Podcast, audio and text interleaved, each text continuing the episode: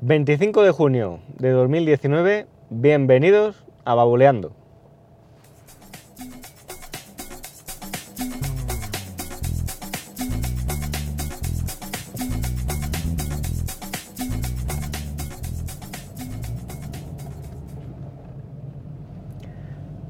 Muy buenos días, 25 de junio ya. Bueno, primer día que no hay clase aquí en León y, el tráfico, pues oye, se nota, ¿no? Ayer fue festivo, fue San Juan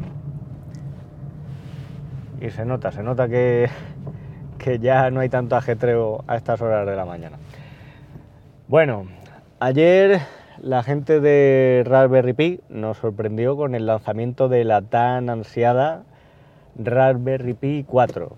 Normalmente la Fundación Raspberry en otras ocasiones ha, sacado nuevos modelos, ¿no? Eh, pues cuando se cumplía el aniversario del lanzamiento de la primera Raspberry Pi, que es allá por finales del mes de febrero, ¿no? Y siempre se ha estado especulando de pues a cuándo sale la Raspberry Pi 4, se esperaba este año pues a ver si, si salía y nada, ¿no? Eh, y al final, pues nada, ayer nos sorprendieron con el lanzamiento de esta nueva versión de la placa.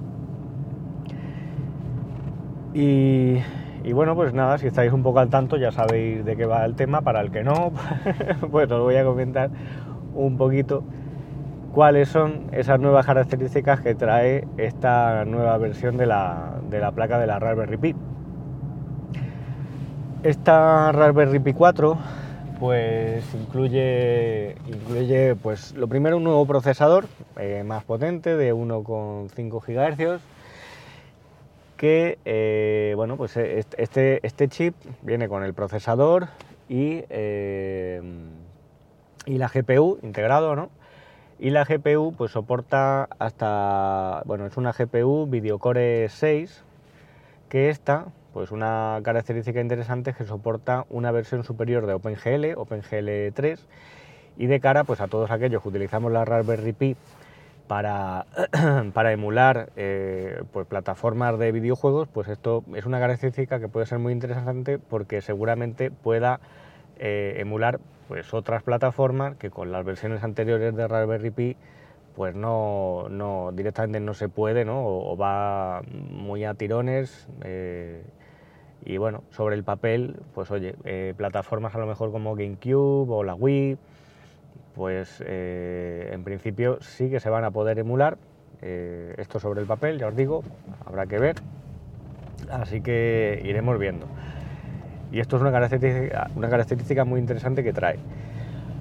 Luego, de cara a utilizarlo como centro multimedia, pues esta Raspberry Pi pues va a ser capaz de reproducir vídeo 4K a, 60, a 60 Hz, es capaz de visualizarse en dos monitores a la vez, tiene dos, puertos micro HDMI, lo que pasa que bueno, no va a ser resolución 4K en los dos. En uno pues sí que podremos tener 4K a 60 Hz, en el otro como mucho pues seguramente 1080 a, a 60, ¿no? Esto de los puertos micro HDMI pues va a ser es una novedad porque han cambiado el puerto, han quitado el conector grande HDMI, entonces bueno, eh, tenemos el inconveniente que vamos a tener que gastarnos un poquito más de pasta para comprar pues un cable adaptador que no tiene todo el mundo, ¿no? Pues de micro HDMI a HDMI normal. Pero bueno, eh, todo sea por, por el avance, ¿no? Todo sea por el avance. Vale, ¿qué más mejoras incluye? Bueno, el wifi, eh, incluye un chip eh, wifi de doble banda, entonces, bueno, pues 2,4, 5 GHz. El Bluetooth aumenta su versión a la 5.0, es compatible con la versión Bluetooth de bajo consumo. Los puertos USB, por fin, por fin incluye puertos USB 3.0. De los cuatro que trae, dos van a seguir siendo 2.0, pero otros dos van a ser 3.0. Tiene el puerto eh, Ethernet que esta vez ya es gigabit. Y qué más, qué más. El puerto de alimentación también cambia, es un puerto USB-C, bueno, pues ya el conector es, USB-C, ya aumentamos, mejoramos ¿no? la, la, versión y con este puerto pues permitimos 5 voltios y 3 eh, amperios. Por lo tanto, si tenemos un cable de alimentación por de las Raspberry Pi antiguas, si no conectamos nada, a lo mejor no funciona, pero, eh, pero no, el mínimo van, a ser 3 amperios, entonces, bueno, mejor comprar uno nuevo. Este puerto además va a ser, va a ser OTG, por lo tanto, eh, tendríamos la posibilidad, OTG es on the go, y estos puertos lo que tienen es la posibilidad de, actuar pues, como puerto de carga y como puerto también de transferencia de datos. Es decir, podríamos conectar directamente la Raspberry al ordenador y mientras está alimentando poder hacer transferencia de datos con un solo cable. Entonces, bueno, pues esto es una, es una característica también muy, muy interesante. ¿no? ¿Qué más cosillas? Eh, puerto gigabit, bueno, lo del wifi, el bluetooth. Mm, la parte de emulación también, las dos pantallas. Pues yo creo que ya lo he comentado todo, ¿no? No sé si... Ah, la memoria, la memoria RAM. Ya sabía yo que me dejaba algo. En esta ocasión pues vamos a poder elegir eh, entre modelos con 1 GB de RAM, 2 GB de RAM y 4 GB de, memoria RAM. La placa, la tope de gama que es la de 4 GB de RAM, pues ahora mismo mm, en las tiendas, si queréis adquirirla ahora, está, está agotada. Yo ya le he dado a que me notifiquen cuando esté disponible, porque ayer, bueno, pues esto se agotaron en todas las tiendas, yo creo de forma, vamos, muy, muy, muy rápido.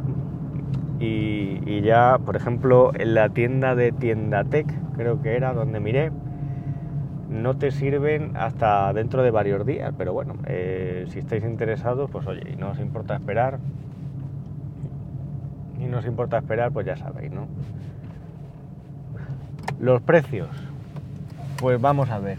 Los precios la gente de Raspberry Pi la idea que tiene pues es sacar una plaquita que por 35 dólares pues oye te ofrezca ahí un sistema mm, pues bastante majete para poder hacer muchas cosas, ¿no?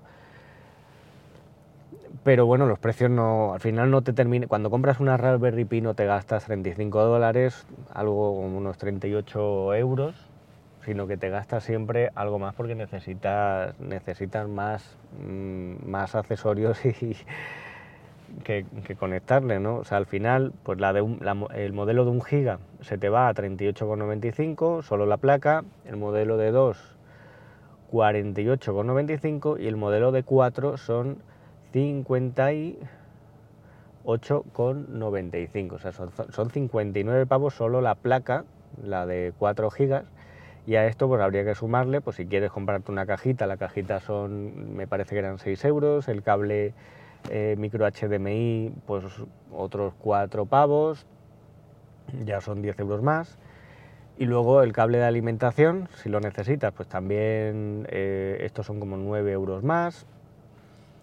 Y la tarjeta micro SD, que bueno, por lo visto para reproducir vídeo 4K, pues vas a necesitar una tarjeta eh, micro SD de clase 10, pero de estas que son más potentes, de las U3, y pues también vas a tener que hacer ahí una inversión, entonces bueno, al final mm, entre unos 70-80 euros vas a tener que gastarte si quieres el kit completo de Raspberry Pi, si no tienes nada. de estos accesorios, así que bueno, lo de 35 euros es relativo, si solamente necesitas la placa, pues oye, mínimo ya, pues sí, vale, es el 38, pero necesitas, mm, necesitas más accesorios, ¿no? Pero bueno, ya os digo, es, interesante. Si queréis eh, tener más información, pues oye, os recomiendo el vídeo, los vídeos de, mm, Tuber Viejuner de YouTube, que este hombre pues hace unos análisis de, bueno, pues, eh, plaquitas, eh, videoconsolas, retro de estas que vienen de China y tal, y bueno, pues eh, también habla de la Raspberry Pi, si queréis, os, bueno, os pondré el enlace. Y eh, también hizo un post ayer José Cerrejón de mis apuntes de Raspberry Pi, que también os lo dejaré, que bueno, pues cuenta estas especificaciones un poco más al detalle, también os lo dejo. Y nada, ya iremos hablando sobre estos avances. Voy a ver si, si puedo conseguir una. Y, nada más, nada más. Vamos a empezar el, el, martes, que para mí es como si fuera lunes. Y cualquier duda, ya sabéis, a través de babuleando.com, las cuentas de Twitter, babuleando y arroba manbenítez. Que tengáis un buen martes y nos escuchamos en un próximo episodio. Un saludo.